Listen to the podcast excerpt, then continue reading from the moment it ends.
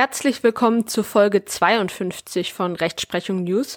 Heute werden zwei Entscheidungen zum Mietrecht besprochen. Das ist ja in beiden Examen relevant. In allen Bundesländern kann es immer wieder vorkommen und es hat auch eine hohe Praxisbedeutung.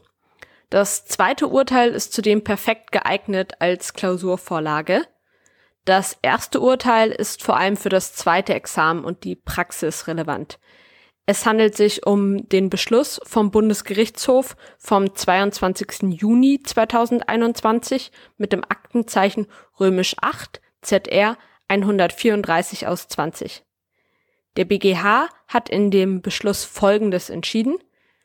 Klagt ein Vermieter auf Räumung einer Wohnung wegen Lärmstörung, so kommt er seiner Pflicht zur Begründung der Klage dadurch nach, dass er den Lärm nach Zeitpunkt, Art, Intensität, Dauer und Häufigkeit beschreibt und ein Lärmprotokoll vorlegt. Ein Vortrag zur Ursache des Lärms und der Person des Verursachers ist nicht erforderlich. Dem Fall lag folgender Sachverhalt zugrunde. Die Vermieterin einer Wohnung hat im Juni 2017 eine ordentliche Kündigung und im September 2017 eine fristlose Kündigung wegen Ruhestörung ausgesprochen. Nachbarn berichteten, dass es teilweise bis Mitternacht zu lautem Schreien, Stampfen, Türen schlagen, Rücken von Möbeln und Poltern gekommen sei. In der Wohnung lebte ein Paar zusammen mit zwei Kindern und deren Mutter. Die Vermieterin erhob schließlich Klage auf Räumung und Herausgabe der Wohnung. Sowohl das Amtsgericht als auch das Landgericht Köln wiesen die Räumungsklage ab. Das Landgericht bemängelte, dass nicht vorgetragen wurde, was genau in der Wohnung der Beklagten passiert sei. Wegen der Anwesenheit der Kinder sei zugunsten der Beklagten davon auszugehen, dass es sich um sozial adäquates, hinzunehmendes, bei Anwesenheit von Kindern eben nicht zu vermeidbaren Lärm gehandelt habe. Gegen diese Entscheidung richtete sich die Revision der Klägerin. Der Bundesgerichtshof entschied zugunsten der Klägerin. Die Klägerin hat die Lärmbelästigung nach Zeitpunkt, Art, Intensität, Dauer und Häufigkeit genau beschrieben und überdies durch ein detailliertes, über einen längeren Zeitraum erstelltes Lärmprotokoll konkretisiert.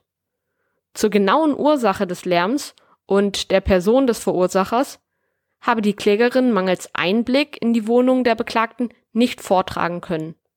Sie ist daher nicht gehalten gewesen, Ausführungen dazu zu machen was genau in der Wohnung der Beklagten passiert sei. Der BGH verneint nun also ein Erfordernis des Vortrags zur Ursache des Lärms und Person des Verursachers. Der BGH stellt deshalb auch eine Grundrechtsverletzung fest. Das Landgericht habe den Anspruch der Klägerin auf rechtliches Gehör gemäß dem Artikel 103 Absatz 1 Grundgesetz verletzt.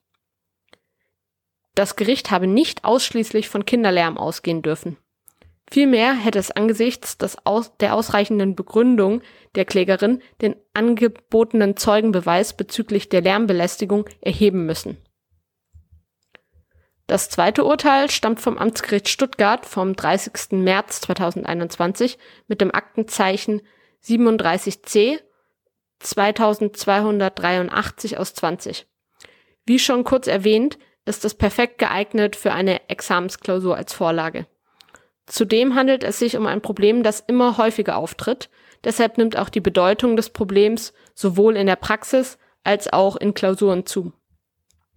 Das Amtsgericht Stuttgart hat Folgendes entschieden. Ein Wohnungsmieter hat grundsätzlich einen Anspruch auf Zustimmung zur Errichtung einer Solaranlage auf dem Balkon, wenn diese baurechtlich zulässig, optisch nicht störend, leicht rückbaubar und fachmännisch installiert ist. Dem Fall lag hier folgender Sachverhalt zugrunde.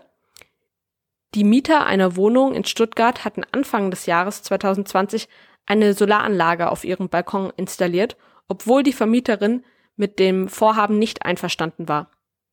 Die Vermieterin klagte daher auf Entfernung der Anlage. Paragraph 541 BGB ist hier die entscheidende Norm für die Frage, ob Unterlassung verlangt werden kann.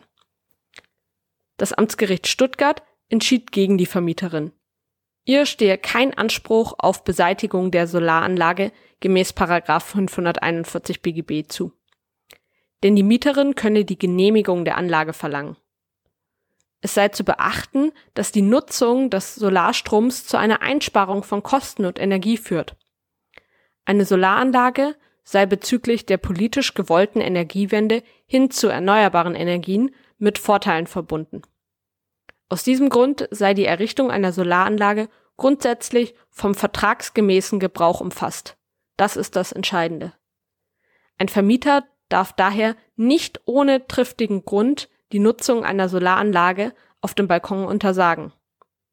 Voraussetzung ist aber, dass die Anlage baurechtlich zulässig ist, optisch nicht stört, leicht rückbaubar ist und fachmännisch ohne Verschlechterung der Mietsache installiert ist. Zudem darf keine erhöhte Brandgefahr oder sonstige Gefahr von der Anlage ausgehen. Mitzunehmen aus dem ersten Urteil des BGHs ist, dass ein Vermieter bei einer Kündigung wegen Lärms nicht zu dessen Ursachen und Personen des Verursachers vortragen muss.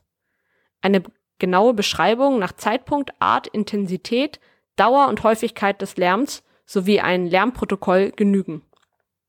Aus dem zweiten Urteil ist mitzunehmen, dass ein Wohnungsmieter einen Anspruch auf Zustimmung zur Errichtung einer Solaranlage auf dem Balkon hat. Voraussetzung hierfür ist die baurechtliche Zulässigkeit, dass keine optische Störung vorliegt, eine leichte Rückbaubarkeit und eine fachmännische Installation. Ich würde mich sehr freuen, wenn ihr den Podcast weiterempfehlt und ihn abonniert, sofern ihr das noch nicht getan habt. Und dann bis bald.